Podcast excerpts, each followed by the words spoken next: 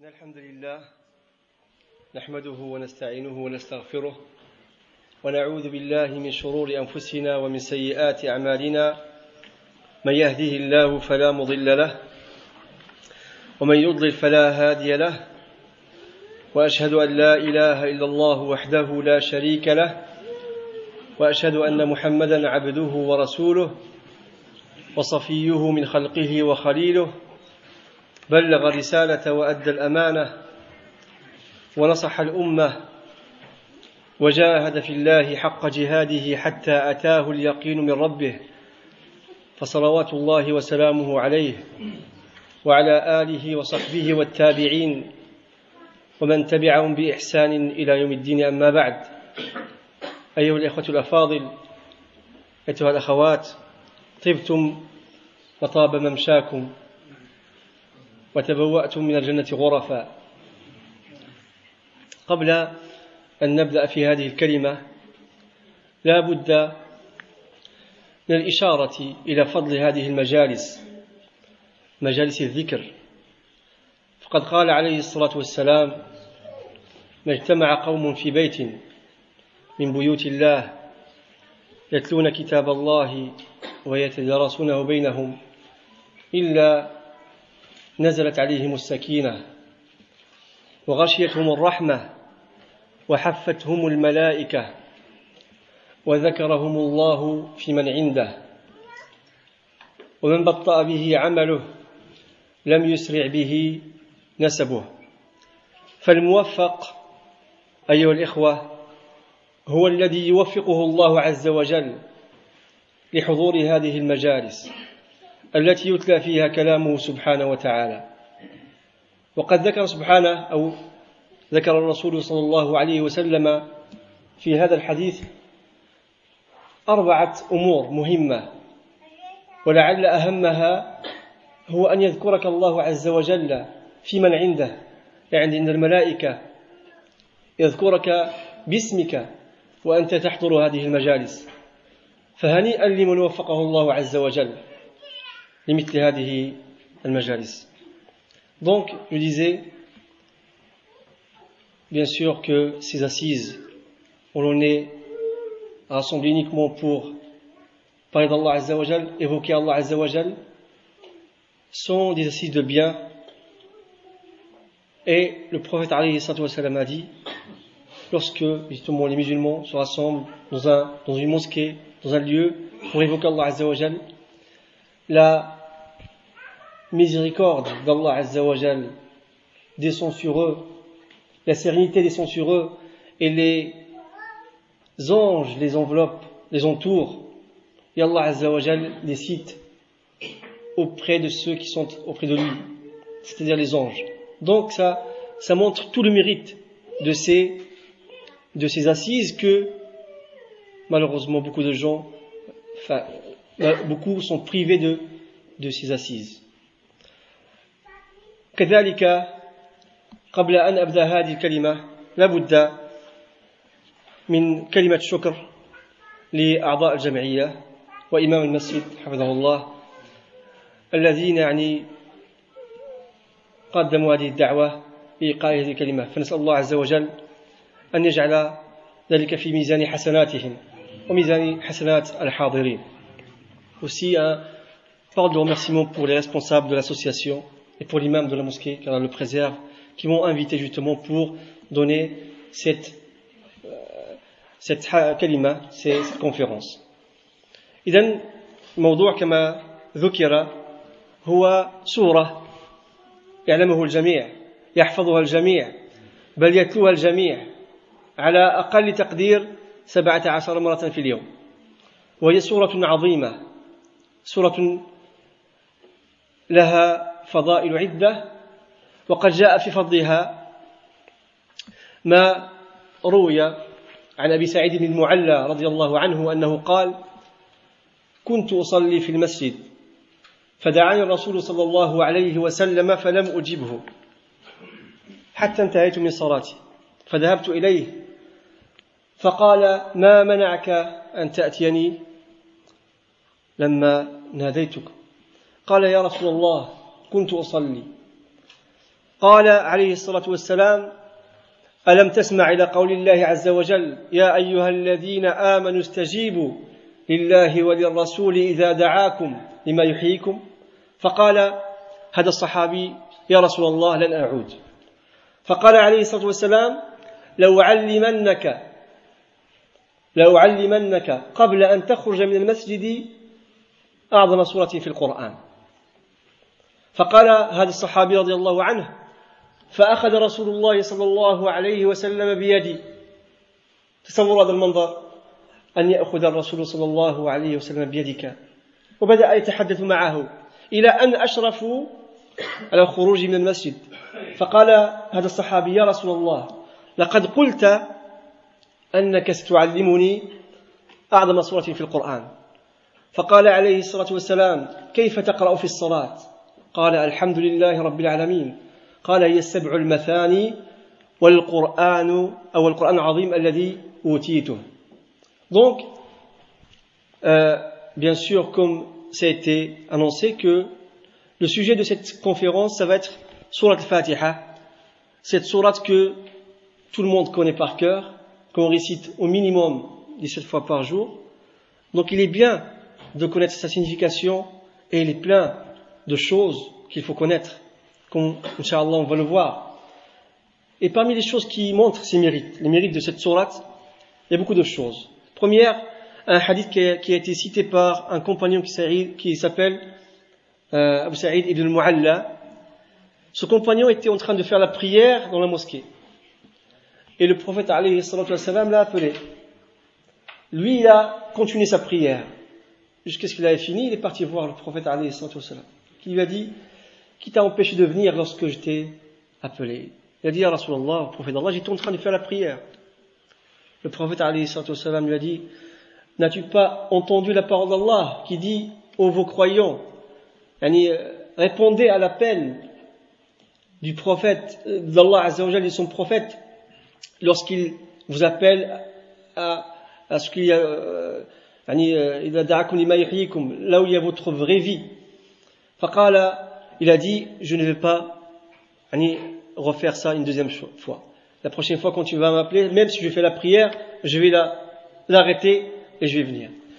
Et le prophète lui a dit je vais t'enseigner la meilleure la plus importante sourate. Il y a sourate et verset. La meilleure, la plus importante sourate du Coran, avant que tu ne sortes de la, de la mosquée. Puis il a pris sa main, ils ont commencé à parler, jusqu'à ce qu'ils ont failli sortir. Il a dit, Ya Rasulallah, au prophète d'Allah, tu m'as promis de m'enseigner la meilleure sourate du Coran. Il a dit, comment tu lis dans la prière Il a dit, Alhamdulillah Rabbil Alamin. Il a dit, c'est les sept répétas, Sab al-Mathani, et les paroles sublimes, le Coran al-Azim que j'ai reçues. Donc ça, ça montre la valeur de cette sourate aussi ما يبين فضل هذه الصورة العظيمة ما رواه الإمام مسلم رحمه الله في صحيحه أن الرسول صلى الله عليه وسلم كان مع أمين الوحي كان مع جبريل فسمع نقيضا صوتا في السماء فإذا يعني رفع رأسهما فقال جبريل هذا باب فتح لم يفتح من قبل. فخرج منه ملك. فجاء إلى الرسول صلى الله عليه وسلم. فقال أبشر. بنورين أوتيتهما. لم يؤتهما أحد قبلك. خواتم البقرة وسورة الفاتحة. لن تقرأ حرفا منهما إلا أعطيته لن تقرأ لن تقرأ حرفا منهما إلا Donc, parmi ce qui montre le mérite de cette sourate aussi, c'est ce qui a été rapporté par l'imam muslim dans son récit authentique, où il dit un jour, le prophète salam était avec l'ange Jibril. Ils ont entendu un bruit. Ils ont levé leur tête. Et Jibril a dit, voici une porte qui s'est ouverte. Jamais auparavant il s'est ouverte. Il y a un ange qui est sorti de cette porte, qui est rentré de cette porte. Il est venu voir le prophète. Il lui a dit, réjouis-toi de deux lumières que tu as eues, qu'on t'a données, qui, ont été données pour toi, que personne avant toi n'a eu. deux lumières. Les derniers versets de Surat al-Baqarah, Amen al-Rasoul bima unzila ilay, jusqu'à la fin, et Surat al-Fatiha. Donc, il dit, réjouis-toi. Tu, ne liras pas une seule lettre sans que tu ne sois exaucé. Parce que c'est des invocations. Hein أواخر سورة البقرة وكذلك الفاتحة فهي دعاء. فهذا يبين فضل هذه السورة السورة التي نقرأها في يومنا وليلنا. كذلك هذه السورة لها أسماء كثيرة. من أسمائها الشافية. الشافية. والدليل في ذلك حديث أبي سعيد الخدري رضي الله عنه. إذ يقول رضي الله عنه أن الرسول صلى الله عليه وسلم بعثهم في سرية ها؟ فمروا بقرية. استضافوا أهلها فأبوا أن يضيفوهم. هذه من عادات العرب أن الإنسان حتى يعني الأمر ليس ببعيد إذا مر بمكان يستضاف لثلاث أيام مثلا. فأبوا. فذهب يعني الصحابة إلى مكان وجلسوا فيه. فلدغ سيد هذا الحي رئيس القبيلة لدغ يعني لدغته عقرب. فجاءت جارية من هذه القبيلة فقالت جاءت إلى الصحابة لأن جميع القوم كانوا خرجوا جميع رجال القبيلة كانوا خرجوا في مهمة. فجاءت هذه الجارية فقالت إن سيدنا سليم سيدنا سليم يعني مريض. والعرب كانت يعني تطلق الأمر على عكسه. إنسان مريض تقول سليم تفاؤلا بشفائه. أرض قاحلة, قاحلة يقولون يعني مفازة مع أنها قاحلة مفازة تفاؤلا. فقالت إن سيدنا سليم وإن رجالنا قد خرجوا فهل منكم من راق؟ فقالوا لقد استضفناكم فأبيتم أن تضيفونا. فلن نلقي لكم حتى تجعلوا لنا يعني شيئا نتفق على ثمن على أمر يعني دفع الثمن لأنكم طلبنا منكم استضافة فأبيتم Donc, puisque c'est trop long, je, je vais penser à ça. Surat al-Fatiha a plusieurs noms. Parmi ces noms, c'est la, la guérison, celle qui guérit en fait. Shafiya. pourquoi elle a été appelée comme ça? Il y a un hadith qui a été rapporté par Abu Sa'id al-Khudri où il dit Une fois, le prophète les a envoyés dans une expédition. Ils sont passés par un village, ils ont demandé hospitalité à ce village, ce qui est une pratique courante chez les Arabes et les non-Arabes. À l'époque. Euh, à l'époque, il n'y avait pas d'air de, repos, d'endroit où on peut se reposer. Donc il y avait cette euh, méthode. Euh, les gens, quand ils participent à un endroit, c'est les gens du village qui les prennent en charge pendant trois jours. Mais les gens de ce village ont refusé. Donc, les compagnons sont partis dans l'endroit, ils, ils ont fait leur campement, ils sont restés. Et Allah Azza wa fait que le responsable, le dirigeant de, ce village, s'est fait piqué par un, scorpion. Et leurs hommes, ils sont tous sortis, il n'y a personne. Donc ils ont envoyé une femme qui a, qui est venue voir les compagnons, il, a dit, il leur a dit, notre président a été piqué par un scorpion, est-ce qu'il y a quelqu'un de vous qui fait ruqya Ils ont dit oui, mais on ne va pas faire ruqya jusqu'à ce que vous, il faut payer. Parce qu'on vous a demandé hospitalité et vous avez refusé. قطيع على رأس رؤوس من الغنم الشاهد أن أحد الصحابة رقى هذا الرجل بصورة الفاتحة. شوفوا يعني أمر حسي. لدغة عقرب. شفيت بإذن الله بماذا؟ بكلام الله عز وجل. ها؟ ولكن يعني السيف بحامله. قد يقرأ الإنسان قد يلدغ منا إنسان الآن بعقرب لا قدر الله. ونقرأ على الفاتحة. وما يطرأ شيء. لا يطرأ شيء لماذا؟ لأن هناك أمور عدة عوامل يجب أن تجتمع حتى يكون تأثير تأثير للكلام Donc, ils, ont, ils sont mis d'accord sur une, quelques têtes de, de bétail, de moutons, Et bien sûr, il y a un compagnon qui a lu Fatiha plusieurs fois sur ce, cette personne et il a guéri grâce à Allah Azza wa Jal. فشفي فقام كأنه لم يكن به شيء فلما يعني أرادوا أن يقتسموا هذه الغنيمة قال أحدهم لا تحدث شيئا حتى نأتي رسول الله صلى الله عليه وسلم Ils ont voulu partager, ils ont dit non, fais rien, jusqu'à ce qu'on aille voir le prophète sallallahu alayhi wa sallam pour voir si cet argent, ce bien qu'on vient d'avoir, est licite ou pas. فلما جاءوا عند الرسول صلى الله عليه وسلم قال وما أدراكم أنها رقية اقسموا واجعلوا لي معكم سهما. ils ont dit partagez et moi donnez-moi aussi une part فهذا الدليل على أن هذه سورة سورة الفاتحة رقية.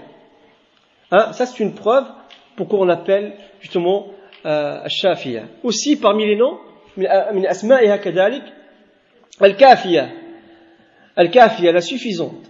لأنها تكفي في الصلاة لأن يعني هي تكفي في الصلاة ولكن لا يستغنى عنها في الصلاة. يعني الإنسان لو أنه قرأ مثلا في الصلاة بالفاتحة فقط هل يكفي ولا لا يكفي؟ لو قرأ بالفاتحة يكفي إذن تكفي. ولكن إذا لم يقرأ بالفاتحة فصلاته باطلة لأنها هي ركن. هي ركن. كذلك ما يدل ما يدل على فضل هذه السورة أن الله عز وجل سماها صلاة. كما جاء في حديث أبي هريرة قال يعني فيما يحكيه الرسول صلى الله عليه وسلم ربه قال يقول الله عز وجل قسمت الصلاة بين بيني وبين عبدي نصفين. الصلاة أو الفاتحة التي هي جزء من الصلاة وليست الصلاة كاملة. سماها الله عز وجل ماذا؟ الفاتحة. سماها صلاة لبيان ماذا؟ أهميتها.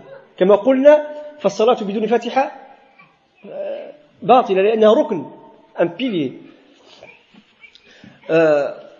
قال قسمت الصلاة بيني وبين عبدي نصفين فإذا قال العبد الحمد لله رب العالمين قال الله عز وجل حمدني عبدي Avant, je, je rattrape un peu de traduction pour ne pas aller trop loin. Euh, donc, parmi ce qui montre aussi le, le mérite de cette sourate, c'est qu'Allah l'a appelé prière.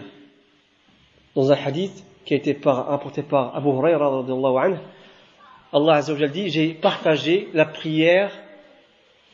La prière voulue ici, c'est quoi C'est Surat al-Fatiha, entre moi et mon serviteur. Lorsque mon serviteur dit Alhamdulillah Rabbil Alamin, Allah répond, te répond. يعني الإنسان يجب أن يستشعر هذا الأمر أنه يناجي الله عز وجل عندما يقرأ الفاتحة هناك حوار أنت تقول الحمد لله رب العالمين والله يقول حمدني عبدي Donc lorsque le serviteur dit Alhamdulillah louange Allah Azza wa Jal, Seigneur de l'univers, Allah dit Mon serviteur m'a loué. وعندما يقول العبد الرحمن الرحيم يقول الله عز وجل أثنى علي عبدي mon serviteur lorsque toi tu dis dans ta prière الرحمن الرحيم الله عز وجل dit mon serviteur m'a complimenté. عندما تقول مالك يوم الدين مالك يوم الدين يقول الله عز وجل مجدني عبدي mon serviteur m'a glorifié. إياك نعبد وإياك نستعين هذا بيني وبين عبدي ولعبدي ما سأل اهدنا الصراط المستقيم صراط الذين أنعمت عليهم غير المغضوب عليهم ولا Abdi. Lorsque tu dis Malik yawmiddin, maître du jour de la rétribution, Allah dit Mon serviteur m'a glorifié. Et ainsi de suite. Il y a qu'un serviteur. C'est toi que nous adorons et c'est de toi qu'on implore l'aide. Allah dit Ceci est entre moi et mon serviteur et à mon serviteur ce qu'il demande. Et aussi la même chose à la fin. Pour ça, pour dire que Salat, là, il y a juste من الصلاة الفاتحة التي هي جزء من الصلاة ذكرها الله عز وجل نيابة عن الصلاة بأكملها لبيان فضلها ومكانتها وأن الصلاة الصلاة لا تتم إلا إلا بها. طيب. هذا هذه بعض الأمور في بيان فضل هذه السورة. الآن ندخل إن شاء الله إلى السورة إلى المقصود إلى بيت القصيد. Maintenant, c'est quelques euh, hadiths qui montrent le, euh, bien sûr le mérite de cette sourate. Maintenant, on va s'attaquer à la sourate elle-même. فقبل أن نتكلم عن الفاتحة نذكر شيء في البسملة البسملة البسملة اختلف هل هي من الفاتحة أو هي آية مستقلة على قولين مشهورين هل البسملة بسم الله الرحمن الرحيم هل هي من الفاتحة أم لا؟ والأشهر هو القول الثاني أنها ليست من الفاتحة وإنما هي جزء من آية من سورة النمل آه النمل هكذا. آه قالت إني ألقي إلي كتاب كريم إنه من سليمان وإنه بسم الله الرحمن الرحيم. هذا هو القول الأظهر وهذا هو القول الذي يذكره الشيخ العثيمين رحمه الله كذلك أن هذه آه، أن آه، سورة أن البسملة ليست من الفاتحة وإنما هي aya mustaqilla euh, min surat al-naml. Donc, euh, avant de, de, commencer de parler de Fatiha, on, parle de basmala. Euh, le basmala, il y a une divergence. Est-ce qu'il fait partie, est-ce que c'est un verset de, la Fatiha, ou bien euh, est-ce que c'est un verset qui est indépendant? L'avis le plus juste est que c'est un verset, un bout de verset de, un bout d'un verset de, de Surat An-Naml, les fourmis, et que ce n'est pas un verset de Surat al-Fatiha. وهي يعني ورد السنة في الجهر بها في أول السورة أو بقراءتها سرا كلا الأمرين واردين كلا الأمرين واردين يعني les deux avis le fait de la lire à haute voix ou à basse voix sont euh, يعني euh, sont prouvés il y a des, des textes sur cela ما معنى البسملة قيل أن الباء هنا للاستعانة وأن الجار والمجرور بسم الله متعلق بمحذوف. محذوف لأن الكلام إذا قلت بسم الله الرحمن الرحيم كأن السامع يتشوق يتشوق بسم الله الرحمن الرحيم ماذا؟ فقيل بأن الجار والمجرور هنا متعلق ب بمحذوف. آه يعني آه نجعله يناسب كل عمل نريد أن نقوم به. مثلا يعني بفعل محذوف. متعلق بفعل محذوف. مثلا الإنسان يريد أن يقرأ فتقدير الكلام بسم الله الرحمن الرحيم أقرأ. لأن الكلام غير كامل. إذا قلت بسم الله الرحمن الرحيم يعني هل الكلام كامل؟ هو متعلق بأمر محذوف لأن هناك جار ومجرور لا بد هناك من متعلق. الكلام مفهوم؟ دونك Qu'est-ce veut dire Bismillah rahim euh, Le bas venu, qui vient au début de, de, de ce basmala, on dit qu'il est pour l'isti'ana, pour demander de l'aide. Mais la parole n'est pas complète. Ça sous-entend quelque chose. Il faut sous-entendre un verbe à la fin pour que la parole soit complète. Lorsque je dis au nom d'Allah, le tout miséricordieux, le très miséricordieux, celui qui écoute, normalement, il doit s'attendre. Quoi?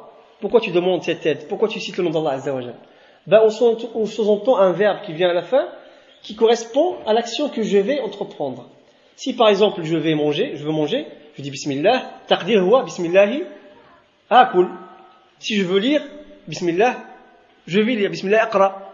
يعني هذا هو يعني ما قيل في في هذا البسملة بسم الله الله هو اسم علم على الله عز وجل الله في كلام العرب هو المألوه الذي تألاه تألهه تألهه القلوب محبة وتعظيما. الله هو المألوه. هو يعني الإله. إله بمعنى مألوه. ها؟ الله في كلام العرب. لذلك هذا اسم علم على الله عز وجل. لم يسمى به قبل لم يسمى لا في الجاهلية ولا في الإسلام يعني شخص باسم الله عز وجل لأنه اسم علم يدل على الله عز وجل وحده سبحانه وتعالى. وهو يعني كما قلت في كلام العرب بمعنى إله. وإله على وزن فعال وفعال في الأوزان تأتي بمعنى مفعول. يعني إله مألوه معبود. يعني تقول فراش بمعنى مفروش. هذا في في في الأوزان. يعني كل وزن يأتي في العربية على وزن فعال فهو بمعنى ماذا؟ مفعول. فإله يعني بماذا بمعنى مألوه. فهو الذي تألهه يعني تحبه وتعبده يعني محبة وتعظيما. القلوب محبة وتعظيما. بسم الله. Au nom d'Allah. Le nom Allah Azza wa Jal dans l'arabe veut dire quoi? L'adorer. Celui qu'on qu'on adore. Celui qu'on adore. On le bien sûr dans le comme on va Inch'Allah plus tard voir dans Iyaka na'budu on va définir ce que c'est que l'adoration. Donc Allah dans le la parole des arabes veut, dire l'adorer al-ma'lou et c'est un nom propre à Allah Azza wa Jal. Personne ne s'est appelé Allah ni avant l'islam ni après l'islam. Le seul qui s'appelait Allah c'est Allah Azza wa Jal. Alam. Il y a d'autres noms qui peuvent être utilisés. Hein? Mais le nom Allah Azzawajal et Ar-Rahman, ces deux noms sont spécifiques à Allah Azzawajal. Personne ne peut s'appeler par ces noms-là. Donc, Allah veut dire Al-Ma'lou, l'adoré. D'accord Bismillah ar-Rahman ar-Rahim. Ar-Rahman, Ar-Rahim. هذان اسمان من أسماء الله عز وجل يدلان على الرحمة فالرحمن هو ذو الرحمة الواسعة والرحيم هو ذو الرحمة الواصلة. والرحمن نعود إلى أوزان الأفعال. هو جاء على وزن ماذا؟ على وزن فعلان. وهذا الوزن يدل على ماذا؟ على الامتلاء على تقول مثلا غضبان فلان غضبان. يعني أنه ممتلئ الغضب. إنسان سكران. يعني أو هذا الوزن يأتي بمعنى فالرحمن على وزن فعلا يعني ذو الرحمة الواسعة. وهذه الرحمة تشمل الجميع في هذه الدنيا المسلم وغير المسلم. نرى غير المسلم أنه يتمتع في هذه الدنيا يأكل يشرب يسافر إلى غير ذلك. كل هذا من آثار رحمة الله عز وجل من أثير الرحمن. سبحانه وتعالى ها حتى الرحمة بين الحيوانات كل هذا من آثار هذا الاسم الرحمن ها donc le comment ils traduisent le tout miséricordieux le très miséricordieux الرحمن donc pour l'arabe veut dire de celui qui a la miséricorde la plus la plus vaste la plus large qui, ont, qui touche tous tout le monde dans cette vie tout le monde jouit de la miséricorde d'Allah Azzawajal. Le croyant et le non-croyant. On voit bien que le non-croyant, il mange, il voit, il voyage, et, il jouissent. Imaginez, alors que on peut dire que Hadou, ils sont pas aimés, donc ils sont éloignés. Mais dans cette vie, tout le monde est touché par cette miséricorde. والرحيم بمعنى فاعل هو ذو الرحمة الواصلة وهذه قال خاصة بالمؤمنين يوم القيامة ذلك قال الله عز وجل وكان بالمؤمنين ما قالش رحمانا قال رحيما سبحانه وتعالى يعني أن هذه الرحمة تصلهم فالرحمن ذو الرحمة الواسعة le tout miséricordieux celui qui a la miséricorde la, la, la plus vaste, la plus large et Rahim celui qui fait atteindre cette miséricorde aux, aux croyants le jour de la résurrection hein لذلك قال سبحانه وتعالى وكان بالمؤمنين رحيما. فبسم الله الرحمن الرحيم. إذا الآن ثم قال سبحانه وتعالى الحمد لله رب العالمين. الحمد هذه الألف واللام لها دور في العربية. وتأتي لماذا؟ من الأمور التي تأتي بها الألف واللام الاستغراق. الاستغراق يعني أنها تشمل جميع معنى الكلمة.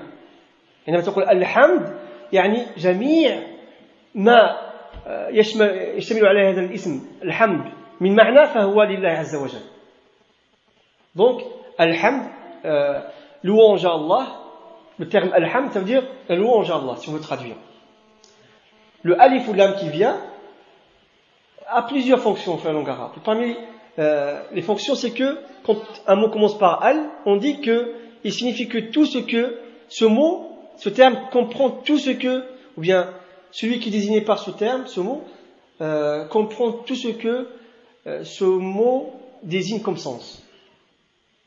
Je ne sais pas si c'est bien traduit. Français, euh, hein? donc الحمد فعندما تقول الحمد والإنسان احنا يعني نريد أن نأخذ بثمرة لأن الفاتحة نقرأه كل يوم فالإنسان يستشعر هذه المعاني أثناء قراءته للفاتحة. عندما تقول الحمد يعني جميع الحمد لله. فما هو الحمد؟ ما هو الحمد؟ هو الثناء على الله عز وجل بصفاته وبنعوت جلاله سبحانه وتعالى. الثناء على الله عز وجل تثني على الله عز وجل. كأنك تقول يا الله أنت هو الكامل في أوصافك سبحانك وتعالى وفي أفعالك فأفعالك كلها دائرة بين الفضل والعدل.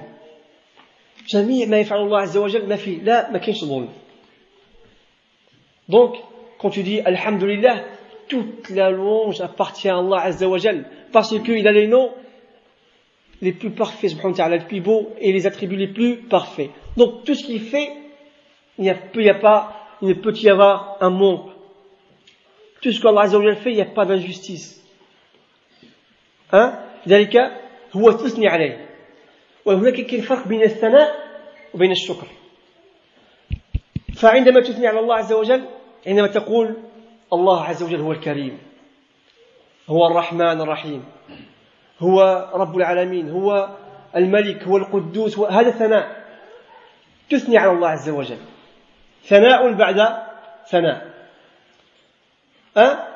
لذلك قلنا هنا جميع الثناء لله عز وجل شوف شحال كاين de créatures dans ce monde Il y a beaucoup. Des milliards.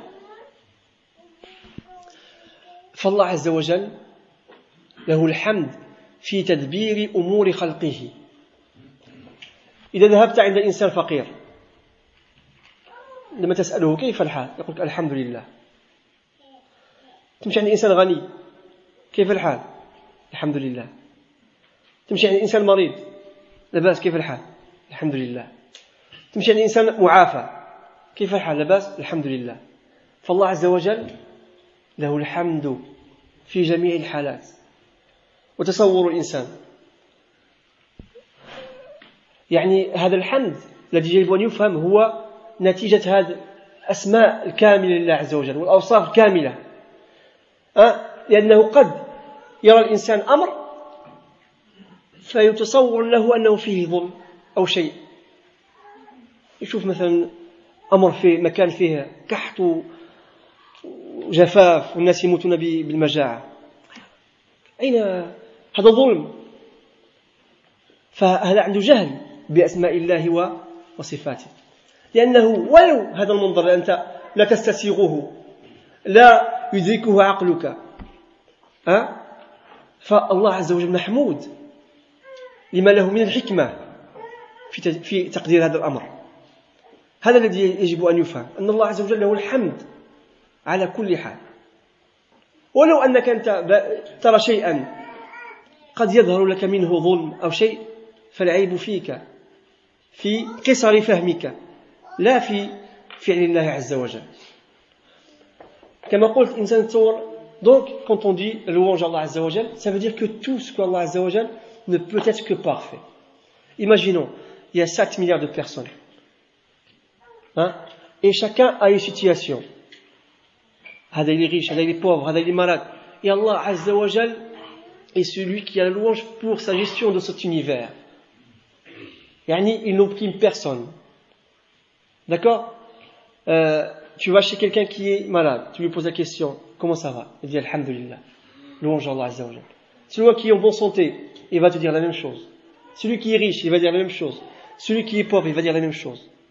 فالمقصود أن إنسان عندما يقرأ سورة الفاتحة quand on récite سورة الفاتحة et quand on dit Alhamdulillah il faut penser à tous ces sens là يعني يقع تعظيم لله عز وجل في قلبك ويقع لك خشوع عجيب في الصلاة. أولا إحنا ذكرنا قبل on a cité que Allah te, te répond ابن القيم قال سبحانه وتعالى كلام جميل.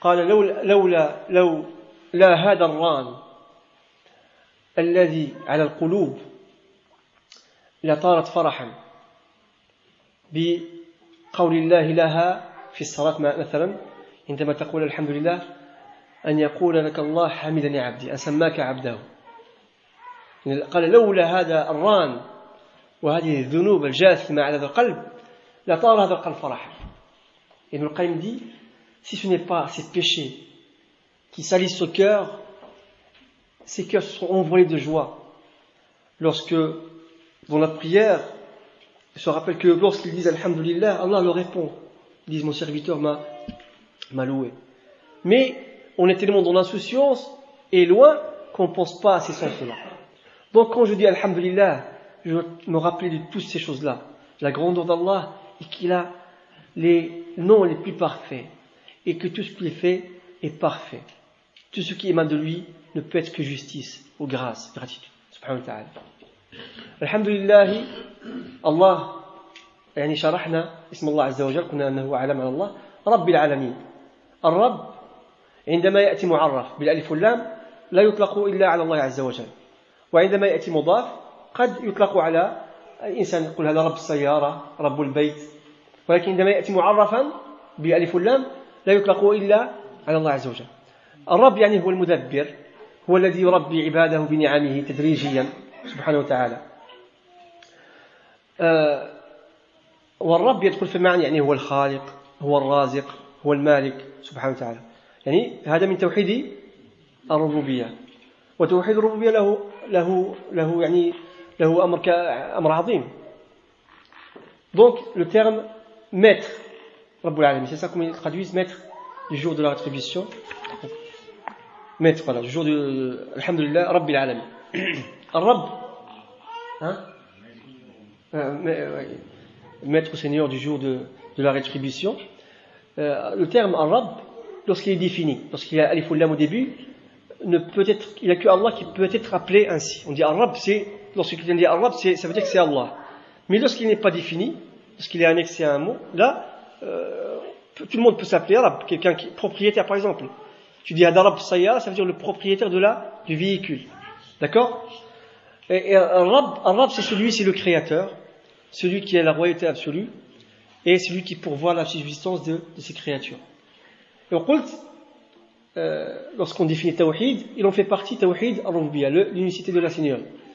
غير قوسين لو لو ان حتى لو ننطق على ننطق على الناس إنسان إذا وقر في قلبه توحيد الربوبية غير حياته lorsque euh, l'unicité de la Seigneurie, Tawhid Rubia, est ancrée de, dans le cœur de quelqu'un, ça change. Comment يعني فالإنسان الذي يعتقد أن الرب الذي يعبده هو خالق كل شيء هو مدبر الأمر هو الذي بيده ملكوت كل شيء. يعني كيف سيكون هذا القلب الذي رسخت فيه هذه العقيدة؟ وترجمها إلى واقع معاش في حياته.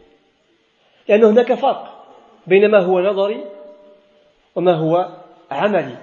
فرق أن تقول شيء بفمك وفرق أن تعيشه بقلبك.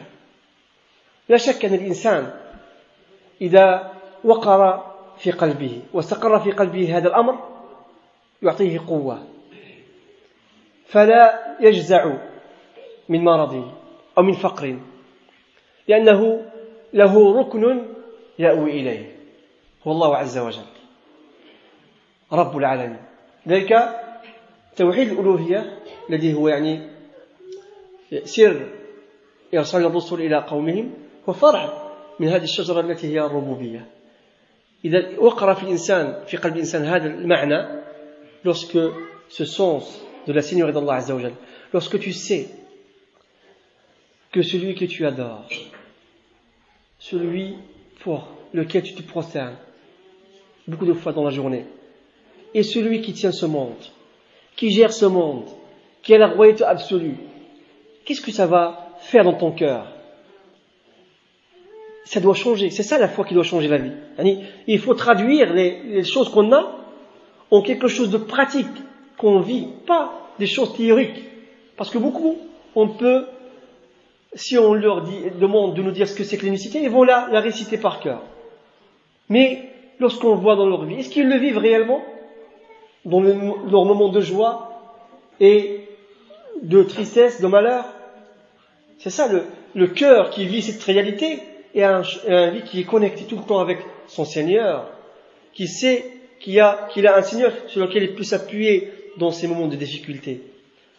C'est un cœur qui ne va pas se rabaisser pour un travail, qui ne va pas négliger ses adorations pour un travail, parce qu'il sait que c'est Allah Azzawajal qui vient tout.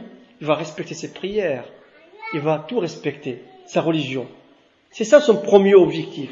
C'est ça. الإنسان الذي يقول أنه حقق توحيد الربوبية ويضيع صلواته من أجل الشغل أو من أجل أمر هذا لم يحقق بعد توحيد الربوبية celui qui dit voilà oui je crois que Allah est Seigneur tu le crois peut-être théoriquement mais pratiquement puisque tu ne respectes pas ta prière pour un travail ou autre chose tu n'as pas encore mis en pratique cette chose-là donc هذا أمر مهم يعني أردت أن أشير إليه في ثنايا هذه الكلمة الحمد لله رب العالمين العالمين كل ما سوى الله عالم tout ce qui est en dehors d'Allah on l'appelle عالم الحمد لله رب العالمين الرحمن الرحيم. سبق وأن تكلمنا على الرحمن الرحيم. On a parlé de, de ces noms d'Allah عز وجل مالك يوم الدين وفي رواية ورش مالك يوم الدين. فما هو الفرق بين مالك وملك؟ ما هو الفرق بين مالك وملك؟ الملك هو ملك الذي تحته رعية. Donc, je disais, donc euh, Malik Yomiddin, le maître ou le seigneur du jour de la rétribution. Le maître. Euh, Malik Yomiddin, euh, donc dans la lecture de Warsh, c'est Malik. Quelle est la différence entre Malik et Malik? Tout le monde peut être Malik. c'est le propriétaire de quelqu'un qui a اون فواتور ولا. إلي مالك هو مالك السياره ولا شي حاجة؟ ماشي مالك السياره اي الملك سي سي ان روا سي كي كي آه، سي ان غوفرن سي كي رعية تحته يعني. الغوفرن داكور فالله عز وجل إذا جمعنا من القراءتين هو المالك والملك الدين مالك يوم الدين الدين يأتي بمعنيين. له معنيين. حسب السياق. لو تيرم الدين لاتريبيسيون الدين إلى دو سينيفيكاسيون سولون لو كونتكست Ça peut être, ça peut, ça peut vouloir dire, yani, euh, la, jaza, la récompense, c'est ça? La récompense. Et ça peut être aussi dire la, la religion. Hein, Malik le maître du jour de la rétribution. Donc, le terme din peut avoir deux significations. Religion et rétribution. D'accord? Allah Azzawajal dit, a dit le maître du jour de la rétribution. Ça ne veut pas dire qu'il n'est pas le maître de maintenant.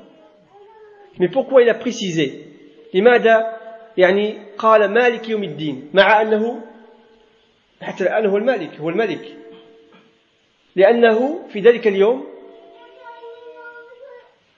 لن يبقى أي ملك إلا ملك فهذه الدنيا هناك ملوك ولو أن ملكهم ملك نسبي جزئي على كل حال ليس ملكا حقيقيا ها le jour de la résurrection il n'y aura plus de, de roi tout le monde seront tous les gens seront vont être égaux ها يحشر يعني يحشرون حفاة عراة غرلا يعني غير مختنين tout le monde va être nu non circoncis pieds nus. Tout le monde va être égal. Et Allah Azza wa Jal, euh, il va appeler le, l'ange de la mort. Comment s'appelle l'ange de la mort Il ne s'appelle pas Azraïl. C'est le piège. Il n'a pas de nom. Allah a dit قل يتوفاكم Malakul Maut. Il n'a pas cité un nom. Parce que les habitudes, on nous, toujours, on nous a toujours dit que c'était, il s'appelle Azraïl. Mais en fait, il n'y a pas un texte qui, qui, qui, qui spécifie son nom. Euh, Allah s'appelle Malakul Maut. Allah va appeler l'ange de la mort. Il a dit, Man baqiya ya Malakul Maut. Il قال بقي حملة العرش جبريل وميكائيل استغفر الله قال بقيت أنت الحي القيوم بقي بقي حملة العرش جبريل وميكائيل وأنا il a dit qui, qui reste et Allah sait qui reste il a dit il reste toi le vivant qui ne meurt jamais ceux qui Hamad al-Arsh ceux qui prennent le trône d'Allah Azza qui soulèvent le trône d'Allah Azza et Jibril, Michael et l'ange de la mort. Il a dit Faliyamout, Jibril ou Michael. Et puis il a posé la question deuxième fois qui, qui reste? Il a dit Anta, Al-Hayyu Ladi la Yamout, Hamalatul Arsh, wa Ana. Après, il a dit Faliyamout Hamalatul Arsh. Que les, les anges qui s'occupent de, prendre, de, de, soulever leur arche dans, dans, la qu'ils qu meurent. Après, il a posé la question qui reste il a dit بقيت أنت الحي الذي يموت وأنا. فقال له موت بإذن الله. il dit meurt par l'ordre d'Allah wa Jal. فعندما يموت جميع الخلائق. يطول الله عز وجل السماوات والأرضين في يمينه فيقول أنا الملك. أنا الملك. ينادي. فهل من مجيب؟ فيجيب نفسه. لمن الملك اليوم؟ لله الواحد القهار فالملك هنا يظهر C'est le jour de la rétribution, c'est là où on voit que la, que la royauté absolue appartient à Allah Azza wa Que personne ne pourra parler. Hein? Illa bi'idnillah Azza wa Ah. Iyaka na'budu wa iyaka nasta'in. C'est toi que nous adorons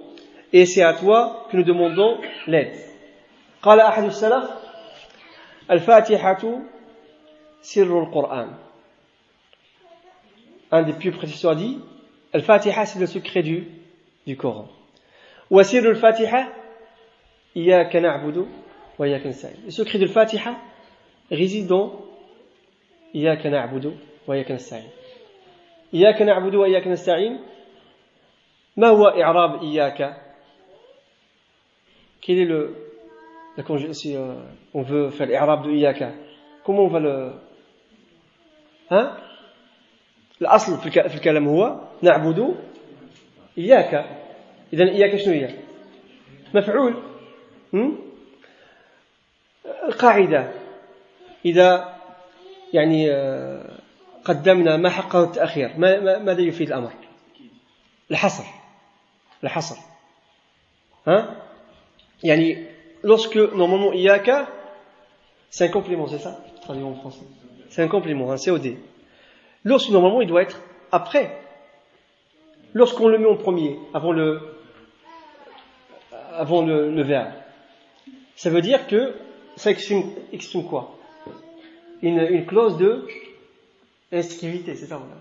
exclusivité يعني ما من الكلام إذا قلنا مثلا جملة بسيطة أكلت تفاحة ça peut sous-entendre que j'ai, j'ai, donné une phrase simple pour comprendre. J'ai mangé la pomme. Ça peut sous-entendre que j'ai, j'ai mangé la pomme et autre chose. Mais si je dis en arabe, la pomme j'ai mangé. akaltu. Ça veut dire que quoi Je n'ai mangé que, que la pomme. Ça veut dire نعبدك وحدك لا نعبد أحدا معك. parce que إذا قلنا إياك فنعبد إياك سبو نعبد إياك et peut-être quelqu'un d'autre كما يقول في التلبية avant في الجاهلية لبيك لا شريك لك إلا شريكا هو لك ملكته وما ملك. ديزيك كومسا ها فعندما تقول هذه قاعدة عربية عندما تقدم ما حقه التأخير فهو يفيد الحصر. يعني إياك نعبد لا نعبد إلا أنت. فما هي العبادة؟ فما هي العبادة؟ العبادة هي حق الله عز وجل. يقول وما خلقت الجن والإنس إلا ليعبدون. قال ابن عباس إلا ليوحدون لأنه لا عبادة بدون توحيد. والعبادة هي كما عرفها شيخ الإسلام ابن تيمية رحمه الله اسم جامع لكل ما يحبه الله ويرضاه من الأقوال والأفعال الظاهرة والباطنة. Cheikh Islam Ibn a défini et on dit que c'est l'une des meilleures définitions c'est un terme ou un nom qui englobe tout ce que Allah Azzawajal aime que ce soit des paroles ou des actes cachés ou apparents هذا تعريف العبادة كعمل كوسيلة ça c'est la définition en tant que moyen pour se rapprocher d'Allah Azzawajal mais ما هو تعريف العبادة كعمل أو كشخص حتى يطلق عليه اسم عابد pour désigner quelqu'un comme étant adorateur qu'est-ce qu'il doit rassembler en lui Deux choses. Hein كمال الذل مع كمال مع كمال الحب pour que quelqu'un soit désigné عبد الله عز وجل il faut qu'il soit en lui كمال الذل la pleine soumission avec le plein amour. يعني إذا أحببت إنسانا أو شخصا حبا كبيرا ولكن لم تذل له فأنت لا تعبده وإذا قهرك, قهرك إنسان فأذلك ولكن لا تحبه فأنت لا تعبده فالله عز وجل تعبده بأمرين كمال الذل مع كمال المحبة il y a deux choses la pleine soumission avec le plein amour si tu aimes quelqu'un sans se soumettre à lui tu ne l'adores pas et l'inverse si tu es si quelqu'un t'a soumis par force sans l'aimer ce n'est pas une adoration il faut voir les deux pour Allah Azza wa Jal مع المحبة لا عبادة بدون محبة il n'y a pas d'adoration sans amour au contraire l'amour c'est l'essence de l'adoration فهاك يعني الإنسان حتى وأن إنسان يصل درجة أن يكون عبدا لله هذا شرف. هذا شرف. إياك نعبد إياك نذل ونخضع. فالإنسان عبادة لله عز وجل يضع أشرف شيء في فيه هو وجهه في موضع قدمه donc par soumission عز وجل on met la chose qui est la plus noble de nous qui est notre visage à l'endroit de nos pieds. Tout ça et la soumission pour Allah هي كمال العز c'est la vraie c'est le vrai عز هذا الذل لله هو كمال العز الذل للمخلوق ذل se soumettre à une créature c'est une euh, soumission c'est quelque chose de mauvais mais se soumettre à Allah Azza wa c'est ça la vraie, le vrai honneur et bonheur d'accord إياك نعبد وإياك نستعين نفس الشيء كما قلنا في إياك في يعني قدمنا المعمول المفعول قدمنا الحق والتأخير إذا تفيد الحصر. لا نستعين إلا بك. فالعبادة l'adoration tu ne pourras pas adorer Allah wa Jal que si lui est aide لن تتمكن من عبادة الله إلا إذا أعانك على طاعته. لأن المسافة يعني فيها قطاع طرق كما يقال. المشوار ليس بالسهل. وفي عواقب وفي عقبات نعطي مثال العين ولو كانت سليمة هل ترى في الظلام مع أنها هي سليمة Est-ce que l'œil lui dit qu'on ne peut pas adorer Allah Azza wa Jal s'il ne nous aide pas à le faire On a besoin de son assistance subhanahu wa ta'ala qui nous aide à, le, à, à, à, accomplir cette adoration. On ne peut pas l'adorer. Ibn Qayyim donne un exemple d'un œil. Il dit l'œil, même s'il est sain, il n'y a pas de défaut. Est-ce qu'il peut voir dans le noir Non, il lui faut un élément extérieur qui est là, la lumière. Ben là, vous la camine, il te faut aussi l'aide d'Allah Azza wa pour que tu puisses l'adorer comme il veut سبحانه وتعالى والكلام في العبادة طويل لها شروط حتى تكون يعني مقبولة آه الإخلاص لله عز وجل ومتابعة الرسول صلى الله عليه وسلم. لأن أمرين شرطان مهمان ركنا عبادة هما الاتباع هما الإخلاص لله عز وجل والمتابعة للرسول. فكل عبادة بدون إخلاص فهي باطلة وكل عبادة بدون اتباع كذلك فهي مردودة على صاحبها. Il faut deux piliers la sincérité faire adoration pour Allah Azza wa et aussi suivre le prophète alayhi salatu wassalam pour que cette adoration soit euh, acceptée inshallah auprès d'Allah Azza wa إياك نعبد وإياك نستعين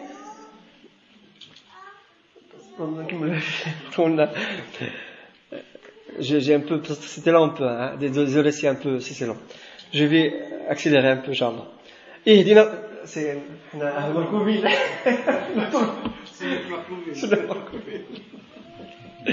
من عشر قوم أربعين يوما Donc, Ehdina Sirat al-Mustaqim.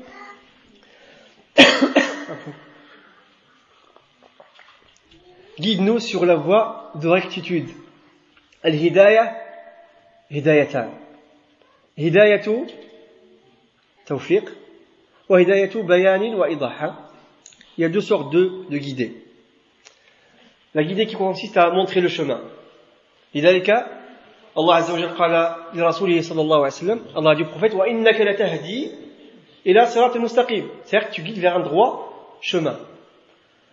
وقال سبحانه وتعالى في آية أخرى إنك لا تهدي من أحببت فباش نجمعوا بين الأمرين pour regrouper les deux c'est qu'il y a une qui est ce qu'on appelle هداية التوفيق هداية التوفيق هو أن تجعل الشخص مهتديا le fait de faire que quelqu'un soit guidé et ça il n'y a que Allah qui peut la faire c'est lui qui crée la guidée dans le cœur de quelqu'un هذه لا يقدر عليها أحد ها أه وهداية البيان هذه الحمد لله الدعاة يعني هو أن ترشد الإنسان tu montres le chemin c'est ça tu dis en arabe c'est je, je lui montre le chemin c'est هديته إلى طريق hein فهداية هداية توفيق لا يمكنها إلا الله عز وجل la hidayah qui consiste à, à faire que à, en sorte que quelqu'un devient guidé ça il n'y a que Allah qui, qui peut la faire et hidayah qui consiste à montrer le chemin et ça c'est le rôle des prophètes et des gens de science qui sont venus après eux, qui montrent le chemin de la vérité aux gens. Et là, Sirat al-Mustaqim, As-Sirat al-Mustaqim, As-Sirat l'a dit, Tariq l'a dit, la ouijaja. Hein? As-Sirat Tariq kal al-haq, wa Tariq l'a dit, la ouijaja. C'est le chemin de la rectitude, où il n'y a pas de, de virage, de zigzag. Et après, Allah Azza a montré, euh, il a dit la voie de ceux que tu as comblés de tes bienfaits. Euh, وقد يعني شرحه الله عز وجل في آية أخرى قال الذين أنعمت من النبيين والصديقين والشهداء. في أول الآية ومن يطع الله والرسول فأولئك مع الذين أنعم الله عليهم من النبيين والصديقين والشهداء. فأنت عندما تدعو الله عز وجل أن يهديك صراط مستقيم lorsque tu demandes à Allah عز وجل de te guider vers le droit chemin tu, tu, tu lui demandes de te guider vers le chemin des, des, prophètes, des véridiques, des martyrs et de, des gens pieux sur ce chemin-là.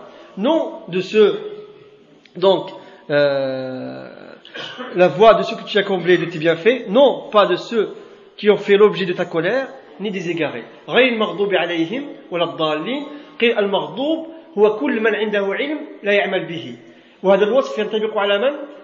على الأمة الغضبية باش ما نذكروش على اليهود. ها؟ لأنه اليهود أهل الكتاب يعرفون الحق ولكن لا يتبعونه. فكل إنسان عنده هذا الوصف ولو كان من هذه الأمة. ها؟ لذلك قال أحد السلف من فسد من علمائنا فهو ففيه شبه باليهود لأنه عنده علم. فكل إنسان له علم لا يعمل به فهو يدخل في هذه الآية من المغضوب عليهم. لذلك إحنا فلأن هناك من يظن أن هذا الوصف يختص فقط باليهود. فالله عز وجل يأمرنا أن نسأله أن يهدينا الصراط المستقيم غير المغضوب عليهم لأنه قد ولو نحن في هذه الأمة قد ينطبق هذا الوصف على من هو مسلم. Hein? donc non de ceux qui ont court à colère c'est les gens qui ont une science qui ne mettent pas une pratique. Euh, c'est des juifs qui sont connus pour ça parce qu'ils connaissent bien, euh, ils, connaissent la vérité, mais ils vont pas la suivre par, euh, par orgueil, par jalousie. Et tous ceux qui, euh, de cette communauté aussi, euh, ont une science, qui ne mettent pas en pratique et tout, rentrent dans, ce, verset. D'accord? C'est les égarés. ceux qui adorent sont sans science. Donc tous ceux de ceux de cette communauté qui adore Allah Azzawajal avec les innovations, avec sans science, rentrent dans ce, ce verset. Hein? Et ce verset aussi s'applique à qui? Aux, voilà, chrétiens qui, qui adorent, euh, qui adorent selon les modes. Lorsque la musique est apparue, ils ont inventé des adorations avec la musique. Ils adorent comme ça, sans, sans science. Donc, mais ce n'est pas spécifique à eux yani même dans cette communauté, des gens peuvent être égarés et rentrer dans ce verset. C'est pourquoi Allah nous a demandé de lui demander chaque jour au moins 17 fois de nous guider vers le droit chemin, non de ceux qui encore sa colère, ni des égarés. Parce que quelqu'un peut se dire, on est musulmans, on est guidé. Pourquoi on demande à Allah Azzawajal de nous guider? Eh bien, à chaque moment, à chaque instant, on a besoin d'être guidé. Parce qu'à chaque instant, on a besoin de connaître la vérité et on a besoin de la suivre. Parce qu'il ne suffit pas de connaître la vérité, mais aussi il faut la, la suivre. Parce que beaucoup de gens connaissent la vérité, mais est-ce qu'ils la suivent Non. Soit par leur, leur passion ou autre. فهذا يعني شيء من شرح هذه السورة العظيمة فهي يعني كما قيل أن القرآن جمع كل ما في في التوراة وفي الكتب السابقة on a dit que le Coran a regroupé tout ce qu'il y a dans les livres auparavant. Et tout ce qui est dans le Coran est regroupé dans le Fatiha. Vous imaginez Il y a dans le Fatiha, comme on a vu, Itbat, le jour de la résurrection, qu'il y aura un jour de rétribution. Dans le Fatiha, Tawhid Asma wa Sifat.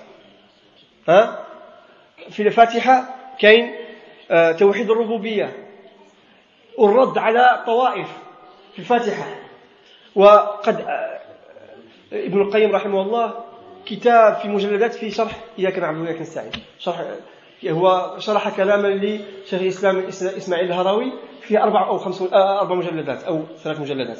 Donc il a mis un livre, Ibn Qayyim, pour expliquer ce, ce verset, pour montrer la, la valeur de ce verset. فنسأل الله سبحانه وتعالى أن ينفعنا بما سمعنا.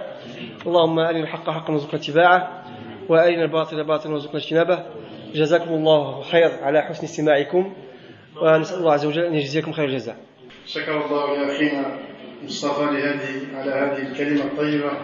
نسأل الله سبحانه وتعالى أن يجعل ذلك في ميزان حسناته ويبارك في أهله ووقته وجهده في هذه الدعوة المباركة. نسأله سبحانه وتعالى أن يجعلنا ممن يستمعون القول ويتبعون أحسنه. وجزاكم الله خير الجزاء.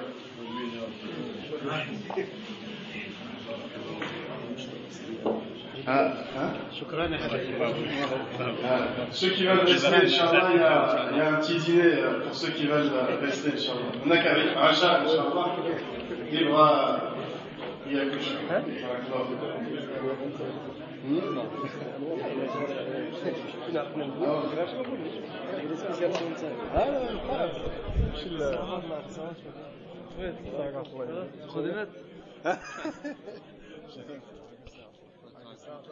人人算